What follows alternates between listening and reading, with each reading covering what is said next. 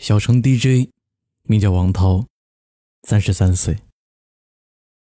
他身材胖胖的，戴一副黑框眼镜，像一只大熊猫。第一次见，就让人倍感亲切。你好，我是程东，欢迎来到路人酒馆。今天我要和你分享的故事，来自作者爱吹牛的石画家。他经营一个车载 CD 摊位，就在市中心的十字路口边，在小城最热闹和最繁华的地方。每天晚上五六点钟，就会看到他推着小车出来，开始拉线、摆音响。不到一会儿，就能听到他的音响里传来动感的音乐声，一直会持续到晚上十一二点钟。从二零一零年至今的四五年间，排除遇到非常紧急的事情，他几乎一天不落的出现在自己的摊位上。即使是在年三十的晚上，王涛白天还有另外一份工作，在朋友的工厂里做工，而摆摊儿这个工作只是他的兼职。也就是说。他从早上睁开眼开始上班，就要一直工作十几个小时，没有周末，没有节假日，整整五年的时间，日复一日的每天坚持，是常人很难想象的事情。因为人有惰性，有时候总会想偷懒，会想停下来休息，会想今天做不了的，明天再来。在一般人看来几乎做不到的事情，他却用了五年的光阴，一千八百多个日夜，扎扎实实的坚持了下来。我很好奇，他到底有什么样的动力？对此，他的回答却很轻描淡写。他说：“为了赚钱呗，无非是想在工作之外做一份兼职来补贴家用。”好的生活，谁不想要呢？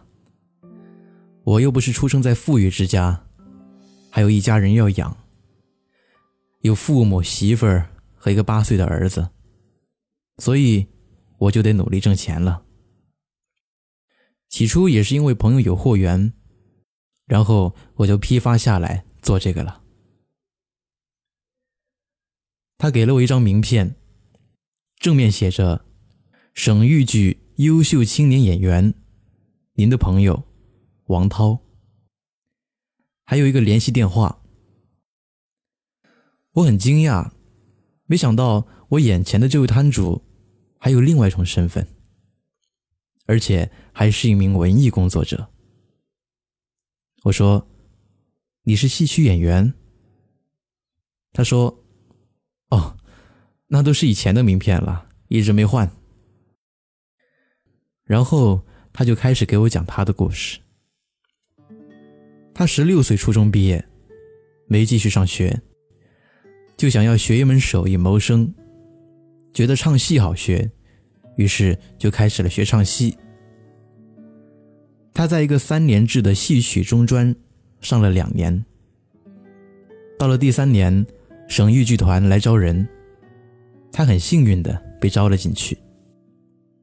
他那个时候边上课边到剧团演出，剧团每个月给他发一百八十元的底薪，唱一场还有二十元的提成。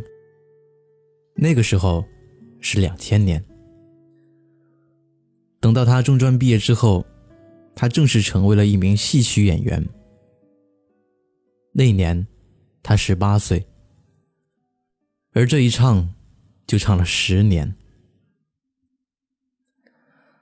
在他十年的唱戏生涯里，为了增加收入，他白天在剧团里唱戏，晚上就接着跑场子接私活。他说，零几年的时候，多的时候一个月能挣到三千多，每天晚上跑场子会到夜里一两点，一晚上大概能跑一两个茶楼，唱一场是一百元。他说，假如两个茶楼挨得近，他唱完一个就会跑到另外一个看看老板缺不缺人。有时候老板也会打电话请他去。所以他说，现在就算支摊到晚上十二点，也不怎么困，因为过去都是到晚上一两点才睡。这样的生活持续了十年之后，因为市场的关系，唱戏的活儿接得越来越少，他跟在团里也发生了矛盾，于是就从团里辞了职。他说。假如没有闹那个矛盾，大概现在还会在那里。凭着他十年的工龄，已经可以拿到一千八百块钱的底薪了。他的语气里还能听出可惜，但没有后悔。从省豫剧团脱离出来之后，他就回到了这座小城，跟自己的家人在一起，开始了现在的工作和兼职。他刚回小城的时候，也想过去茶楼做兼职，可是，一来小城地界小，茶楼很少；二来仅有的两家茶楼还只招女不招男。他开始摆摊的这五年间，遇见过形形色色的人，也碰到过许多不同的事儿，有开心的，也有不开心的。就在我在他摊位上的那天晚上，就有一个酒鬼和一个酒鬼的朋友撕扯着到了他的摊前。酒鬼顺手就拿走了他的一张碟，吵着嚷着说要送给自己的朋友。他朋友想把碟放回去，酒鬼不肯，两个人就又撕扯着走了。全程王涛没有看过他们一眼，倒是我。没见过这种阵仗，被惊着了。我问他：“你认识这两人吗？”他说不认识。我说：“那你还那么淡定的看着他们拿走你的碟？”他依旧轻描淡写说：“这种酒鬼，一看就知道是在耍酒疯，像这样的人，就不要搭理他。为了一张碟出了事儿，不值当。”他说，他曾经还遇见过一个喝多的人，往他的摊前压了一百块，说给他拿一百块钱的碟。他给那个喝多的人挑好了以后，递给他。没想到，那个人顺手又拿走了他捆好的另外一打碟，然后扬长而去。他也没有去追，他觉得对于那种人，越纠缠就越麻烦。损失点钱，保平安。王涛给人的感觉就是心态非常好。小城前一阵还下了两天雪，第一场雪的时候，他因为家人生病住院去陪夜了，没出摊儿。第二天下雪，他照常出了摊儿。他说：“下雪天出摊儿也挺美的，可以看看雪景。”还看到很多家庭带着小孩来玩雪，也挺热闹。唯一麻烦的就是收摊的时候，推着路滑。他也曾无数次产生过想要放弃的念头。他觉得无论他做的好不好，在一些朋友和别人眼里，他永远就是个摆地摊儿的。他常常能从朋友的语气里听出一些不屑的语气。他说：“他们宁愿坐在家里看电视、玩游戏，无所事事的虚度光阴，宁愿啃老，也不会选择出来摆摊丢人。他们认为这是一份低下的工作，就像今晚这样。别人说拿走你的碟就拿走你的碟，因为你在别人眼里就是一个摆地摊的，别人永远不会高看你。”大概是因为这份职业的安全感低，他说这话的时候，有一种挺受伤的感觉。我立马表态：我说你比那些不能自食其力的人要好一百倍。不靠自己的双手去劳动的人，怎么有资格嘲笑用正当手段谋生的人呢？我说，至于那个酒鬼，不能把他当正常人看待。他笑了笑，不知是否觉得略感安慰。其实，我比他还害怕他放弃，害怕他因为别人的三言两语就不能坚持自己内心的选择。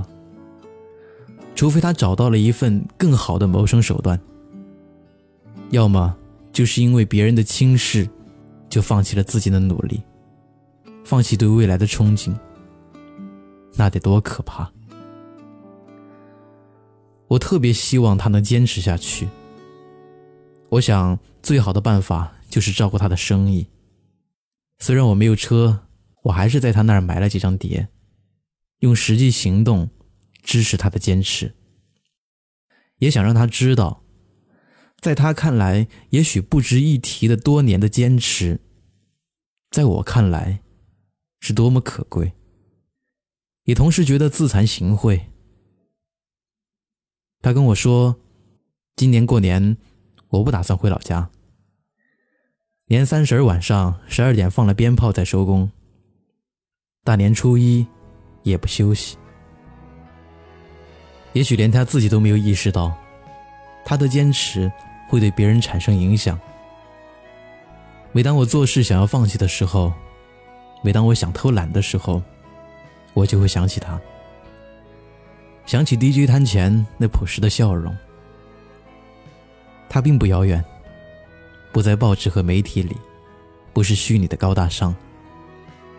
他就在我们身边，有血有肉。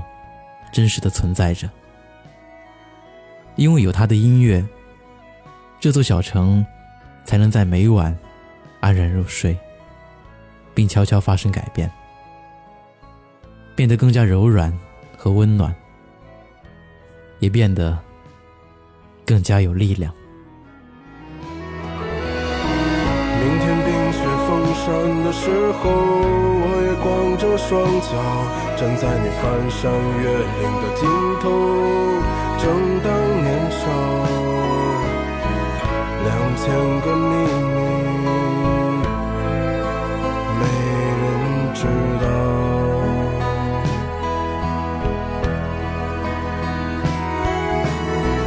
请你在春天到来的时候。轻轻歌唱，唱一首关于冬天的歌谣，漫漫长长，鸽子啊，我在你温暖的路上。